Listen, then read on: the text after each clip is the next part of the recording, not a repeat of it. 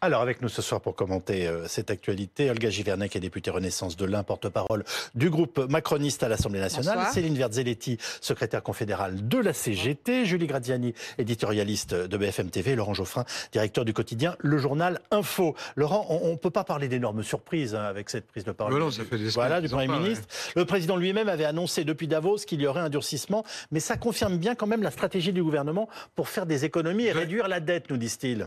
Je réagir à ce qu'il a dit. Bah oui. je trouve ça limite scandaleux. Franchement.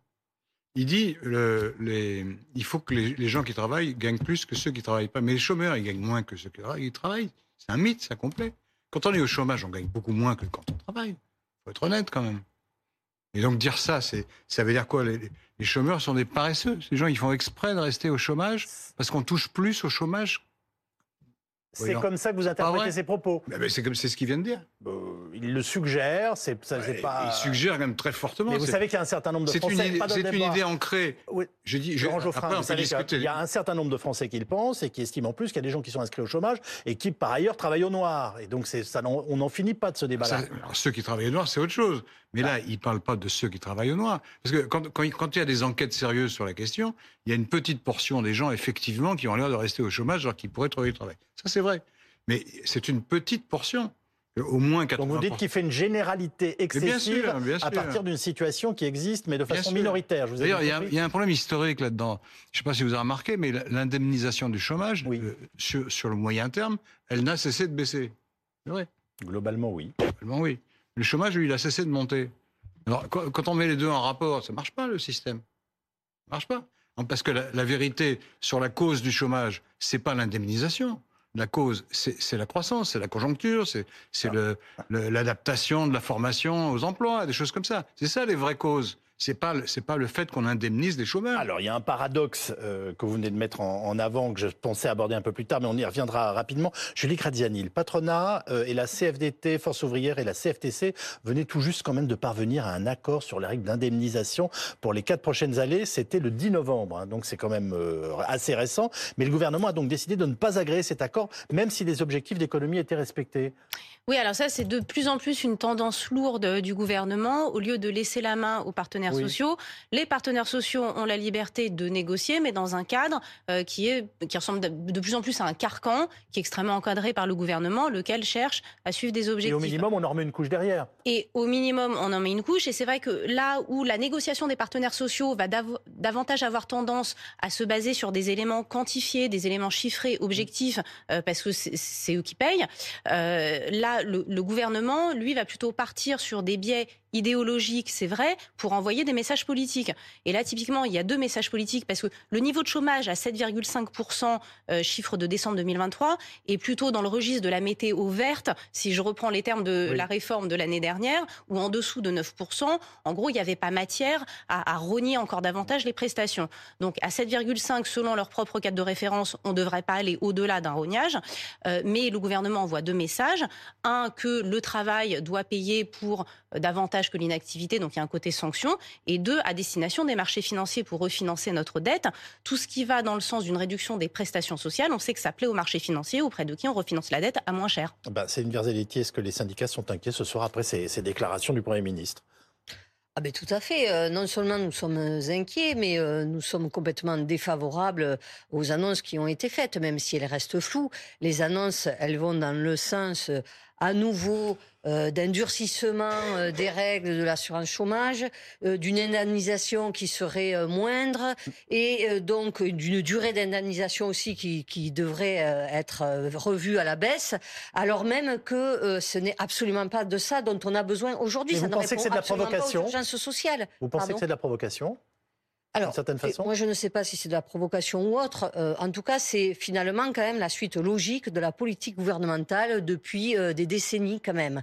Et notamment euh, ce gouvernement qui vise systématiquement à appauvrir un peu plus ceux qui ont déjà des difficultés à trouver du travail, à travailler ou qui ont des difficultés à finir leur fin de mois parce qu'ils travaillent quand même et qu'ils n'ont qu'ils ont des salaires beaucoup trop trop, euh, qui sont pas assez élevés. Parce que lorsque quand même Attal nous explique en effet que que peut-être finalement ça serait mieux d'être au chômage parce qu'on gagnerait plus qu'en travaillant. Ça, c'est complètement faux, ça c'est clair.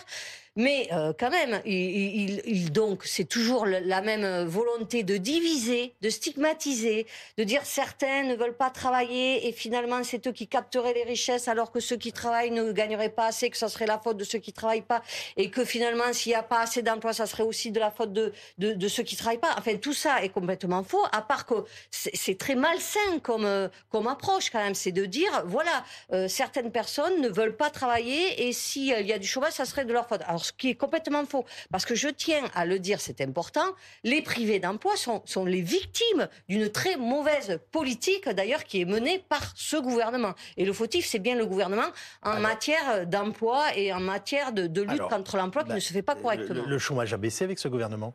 Là, il est en train de remonter. Il remonte, il, a baissé considérablement comme on l'avait jamais vu en France depuis 30 ans. Mais hein. euh, pas, pas, pas, à cause de, des mauvaises réformes qu'il a faites d'ailleurs. Ah. Et j'estime que non. Mais comment c'est alors par quel miracle euh, ah bah, En tout cas, ce qui est clair, c'est que ils ont quand même eu une politique volontariste. On a le droit de les critiquer, c'est tout à fait légitime. Vous le faites régulièrement si, sur plateau. Si s'ils avaient mené d'autres politiques, on pourrait être à un taux de chômage oh. quasi à zéro.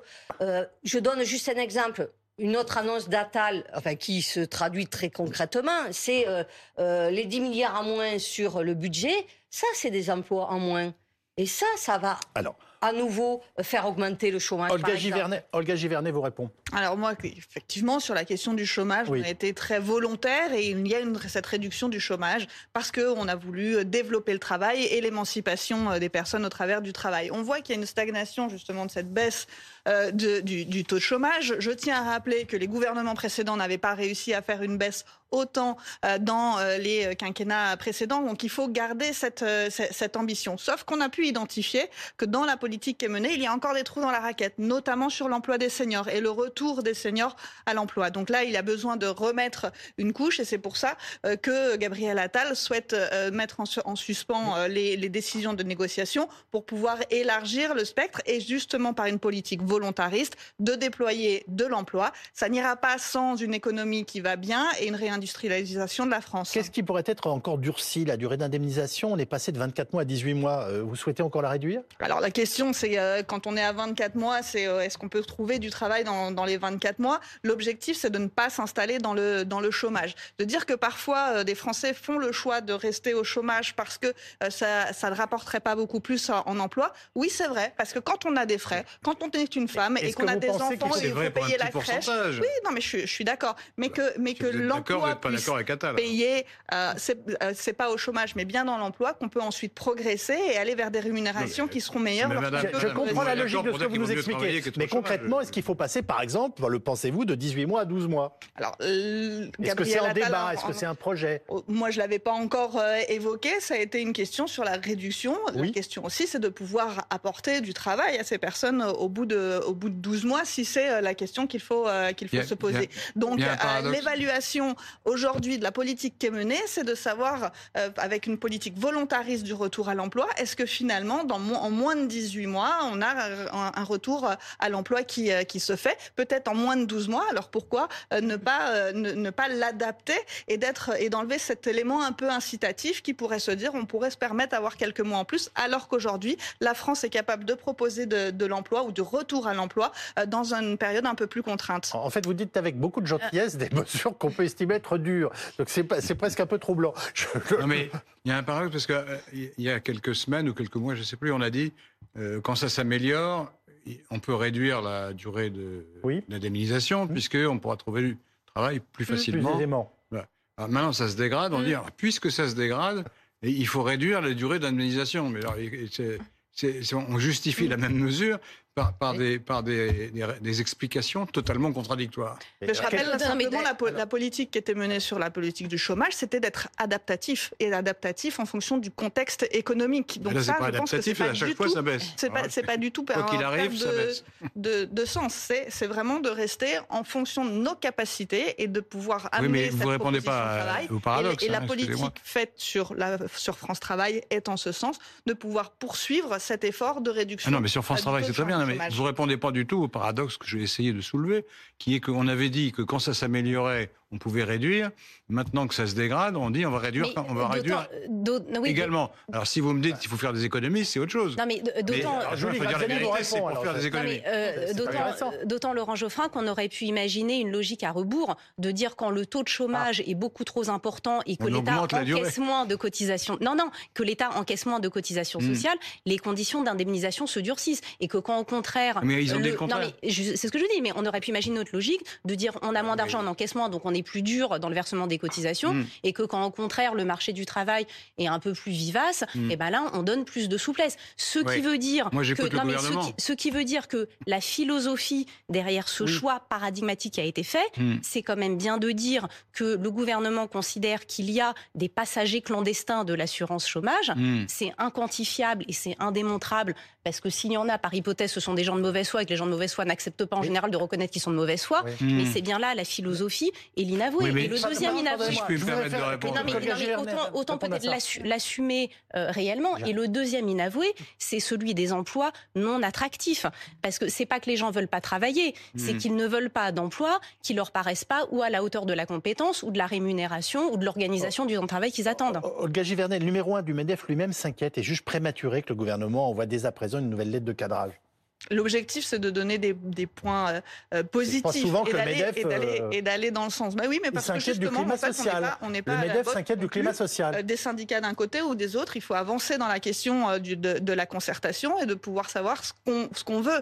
Et, si on veut rester sur une dynamique et ne pas reperdre en fait la confiance qu'on a pu avoir dans le marché du travail et dans l'économie, je crois qu'il faut savoir s'adapter en fonction des paramètres. Je vous le dis autrement, vous ne craignez pas de mettre de l'huile sur le feu alors qu'on a un climat, enfin un printemps social qui s'annonce. Écoutez, là, c'est pour, pas facile, c'est le gouvernement. Il faut que ça puisse venir aussi euh, au, niveau du Parlement. La question du budgétaire a été euh, posée et, je le rappelle, elle ne passe pas non plus par le, par le Parlement au niveau des économies qui sont euh, données. Aujourd'hui, on a une assiette ah bah plus élargie parce qu'avec un chômage moins, moins, moins fort, on a une assiette plus élargie de prélèvements sociaux. Il faut continuer dans cette, dans cette donnée-là et de pouvoir donner des perspectives aux, gens de retrouver du travail lorsqu'ils en sont éloignés. C'est une verticalité. Moi, je trouve que c'est inacceptable ce que fait le gouvernement euh, à plusieurs titres. Hein. D'une part, vous en avez parlé tout à l'heure, l'emploi des seniors, c'est important. Aujourd'hui, on le sait, 35% euh, des personnes qui ont, plus de 60, de, qui ont plus de 60 ans sont seulement en emploi. Il y a donc seulement 35% des personnes de plus de 60 ans qui sont en emploi. Malgré cet état des faits, vous nous avez imposé une réforme des retraites qui nous oblige à travailler deux ans de plus. C'est-à-dire que euh, ça, ça, ça, fait perdurer euh, cette situation de précarité à la plupart des seniors. Vous n'avez voulu rien imposer aux employeurs, encore aujourd'hui, sur le fait qu'ils n'ont pas à licencier euh, des seniors, qu'ils n'ont pas à discriminer, discriminer les seniors sur l'emploi. Vous n'avez rien fait là-dessus. Ça, c'est une première chose, et ça, c'est intolérable. Donc, vous imposez des réformes particulièrement violentes, et après, maintenant, vous vous demandez comment il faut faire pour que, justement, certaines personnes reviennent en emploi. Alors même que vous leur demandez de travailler plus longtemps et alors même que vous ne, vous ne résolvez pas cette problématique des seniors et vous ne voulez pas contraindre les employeurs à ne plus licencier et à ne pas discriminer les personnes de plus de 50, 50 ans, même 55 ou 60 ans. Ça, vous ne résolvez pas ce problème. Ensuite, vous imposez de la même manière des budgets austéritaires qui vont mettre, qui vont mettre à mal des politiques publiques, comme les politiques publiques de l'emploi, par exemple. Donc, vous l'avez imposé en, décembre euh, par la voie du 49-3 et maintenant par voie de décret, c'est-à-dire sans euh, débat non plus au Parlement. Sur, quelle vous imposez. Euh, sur quelle disposition du travail sur, le budget. La loi budgétaire, elle a été imposée par, la, par le 49-3. Et là, par voie de décret. Ils, vous, vous pas échappé qu'ils n'ont pas de majorité au gouvernement. Hein, oui, oui, d'accord. D'accord, mais alors bah, à un moment donné, ça pose un problème, ça c'est sûr, de démocratie quand même. Et là, c'est par voie de décret, donc vous amputez de 10 milliards euh, ce fameux budget qui euh, déjà n'était pas euh, suffisant. ça veut dire que, mais concrètement, 10 milliards en moins, c'est 1,1 milliard à peu près en moins pour justement les politiques publiques en matière d'emploi. C'est-à-dire que vous allez donner moins de moyens aussi aux professionnels, par exemple, pour accompagner les privés d'emploi, pour une insertion, réinsertion, pour une recherche d'emploi. Et dans le même temps, vous dites aux privés d'emploi, qui seront donc moins bien accompagnés, puisqu'on y met moins les, les, les, moyens, et ça c'est de, de, de, la part du gouvernement, et en même temps, vous allez dire à ces mêmes privés d'emploi, eh ben, finalement, euh, en plus, vous, vous touchez trop, alors qu'il y a quand même un, privé d'emploi sur deux qui n'est pas indemnisé. Et on va encore durcir ou on va abaisser votre indemnisation. Mais mais enfin, euh, l'objectif c'est quoi? C'est d'avoir un effet de, de, de, jeter de l'huile à nouveau euh, sur le feu. C'est d'appauvrir un peu plus les gens qui n'arrivent même plus à, à, vivre correctement. Je ne comprends pas l'objectif du gouvernement. Alors, Olga Givernet vous répond. Bah, sur, sur, la question des baisses budgétaires, je vois pas comment vous, enfin, vous m'avez donné aucune mesure qui soit baissée sur euh, la, la question de, de l'emploi. Moi, ce que je bah, souhaite répondre au, niveau du, des seniors, bah, si nous à, à, proposer en fait que les seniors puissent travailler euh, jusqu'à 64 euh, ans euh, et, et plus, ça, ça, veut dire aussi qu'on peut faire un CDI à 60 ans. On a eu des témoignages de personnes qui n'ont jamais eu de CDI et qui aujourd'hui peuvent en avoir entre 55 et 60 ans. C'est quand même un message qu'on n'est pas bon à rien. Par pitié, on ne va pas repartir sur la réforme des retraites, mais je, je voudrais quand même. Ces annonces de Gabriel Attal interviennent quand même en même temps que cet avertissement qui a été lancé par Édouard Philippe, votre ancien Premier ministre. il estime que la réduction de la dette doit être une obsession politique parce qu'on l'a laissé filer, qu'on perd progressivement notre souveraineté. Et il dit aussi regretter que la France ne réforme pas grand-chose. C'est le terme qu'il emploie. Euh, enfin, pour Edouard Philippe, il faut commencer à se guérir de la tentation de tout résoudre à coup de chèque à plusieurs centaines de millions d'euros, voire milliards d'euros, dès qu'un problème survient. Et il en a été euh, le meneur de ces politiques publiques. Euh, Donc il tient du double langage? Non, Édouard Philippe, non, Édouard Philippe a, toujours été positionné sur cette question de, la dette et de tenir euh, les, finances pour pouvoir justement, quand il y a des coups durs, quand il y a la crise, de pouvoir aussi, aussi financer. Donc je crois que c'est une. Le problème, c'est qu'on ne réforme pas grand-chose. Il vous critique si vous ne l'avez pas compris. Hein. Oui, je l'ai vu, ce matin, Édouard Philippe, et, il a. et alors, c'est grand forum de l'amour? La majorité est toujours là, on est toujours en, en bonne intelligence entre les différents groupes de euh, la, majorité. Donc euh, il faut avancer. On a encore un, quinquennat à, terminer. Donc là, la, question qu'il puisse se positionner et, qu'il puisse faire valoir ses arguments. Et je crois que le premier, le premier ministre ce matin, également au micro d'un de, vos confrères, a pu, euh, a pu évoquer le, fait qu'il prenait en compte les, propos d'Edouard Philippe. J'ai lu quelque chose dans votre regard là. Oui, allez-y. Qui est moins gentil. Edouard Philippe, il veut succéder à Macron. Oui, en effet. on, peut, on peut le supposer. Donc il a intérêt quand même à se décaler de Macron parce que euh, c'est un peu comme. Vous savez... Ah, mais non, mais il le dit, hein. il, est, il, est, candidat, hein, on l'a compris. Oui, ça, oui mais pour être candidat, s'il est, est, dans la lignée pure de Macron, d'un Macron impopulaire, c'est pas bien. Non. Donc il faut qu'il donne des signaux avant le début de la campagne pour, pour dire oui, mais moi, l'héritage de Macron, j'avais déjà dit que ça n'allait pas, qu'il fallait pas faire ci. C'est un peu le schéma. soft, mais c'est le schéma que Sarkozy avait utilisé à l'égard de Chirac. Exactement. Vous, vous, ça, vous avez tout à fait raison. C'était le ministre de Chirac qui passait son temps à dire oui. mais alors l'Élysée, vraiment, c'est des nuls, etc.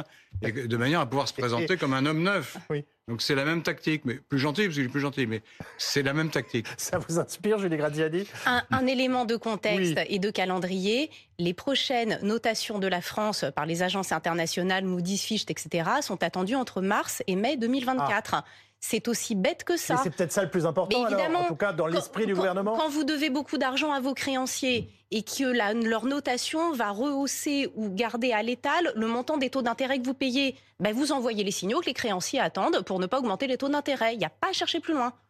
Bon, donc on est en train de parler à nos banquiers en fait.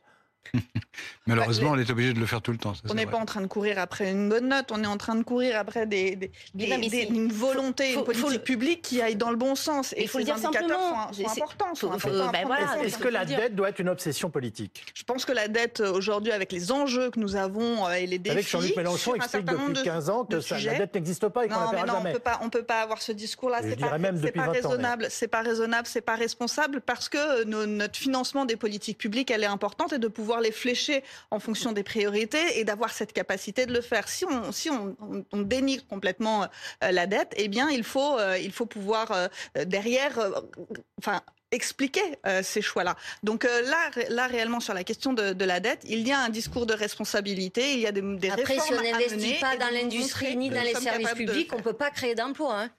Si on n'investit pas dans l'industrie ni dans les services publics, on ne crée pas d'emplois. Et- Et, du coup, là, la boucle est bouclée. Et- C'est-à-dire que vous-même, vous générez euh, donc euh, de, de, euh, du manque d'emploi et, et- et après, euh, ça- on, on s'en sort Mais pas. la question donc du il faut investir. Et, et- et on en Investir. est d'accord. Et Ah on ben a, oui, mais à on a moment des donné, très bons euh, résultats, notamment sur le service public, la question des, Fran- des maisons France Service qui sont au plus près euh, de euh, nos concitoyens pour aider justement à, à un certain nombre de démarches. La question également de, Je- pense qu'il est Non important pour les téléspectateurs que vous rappeliez ce que sont les, les maisons France Service. maisons- Parce que, Oui, à ce les que vous semblez croire, à mon avis, c'est pas d'une popularité exceptionnelle. Non, alors si, parce que ça Non, ouais, fonctionne ça très très bien, euh, dans, quand on n'a pas euh, d'accès, euh, notamment au numérique, pour pouvoir Oui. faire ces démarches, que ce soit euh, pour les impôts, la sécurité sociale. Eh bien, il y a dans les proxi- en proximité, dans nos territoires, j'en ai dans mon, dans mon département de, de l'Ain et partout, euh, la, la possibilité d'aller trouver un agent qui vient nous aider sur, sur ces démarches. Donc, ces services au plus proches qui Non, sont non, adaptés non. en fonction des besoins, si l'investissement est là, et vous pouvez pas dire qu'il n'est pas là sur la Non, question non, de l'industrie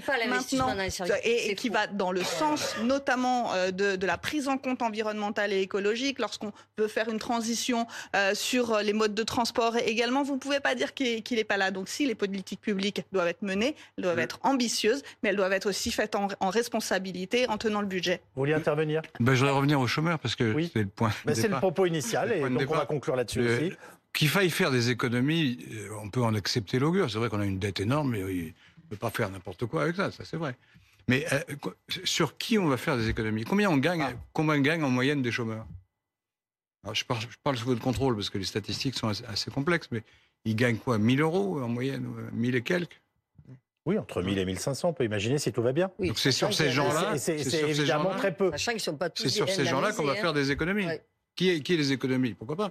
Mais c'est sur ces gens-là qu'on va faire des économies. Non, c'est des pas des gens qui vivent en avec 1000 et quelques euros. Bah, C'est- si. pas- non, c'est pas des économies. Non, c'est pas des économies. C'est une incitation au retour du travail. Donc ça Non, veut mais dire voilà, une non, mais ça, incitation. ça Vous savez, pas quand vous, quand vous gagnez non, 1000 euros, vous êtes incité à, retrouver- du travail, hein. Apparemment, le euh, gouvernement soutient. il y a quelque chose qui est clair, c'est qu'apparemment le gouvernement soutient plus euh, euh, ses agriculteurs que ses chômeurs. Et euh, On peut résumer en disant que ce sont les otages d'une politique budgétaire puisqu'il s'agit de baisser les taux d'intérêt et donc la charge de la, de la dette, et également euh, d'une ambition philosophique, euh, parce que les emplois qui seront pris à contre-cœur du fait de la réduction des indemnités ne sont entendables sociétalement que s'il y a une promesse de progression de l'échelle sociale et qu'on se dit j'accepte un emploi pénible pendant 3-4 ans, mais après je vais progresser. oui. S'il n'y a pas cet horizon de progression Oui. qui est donné, ça devient inaudible. Et c'est le message qu'on fait passer, d'eau, notamment aux, entrepre- aux entreprises et et chefs d'entreprise, c'est de payer mieux euh, votre personnel pour pouvoir être plus attractif et pouvoir le garder.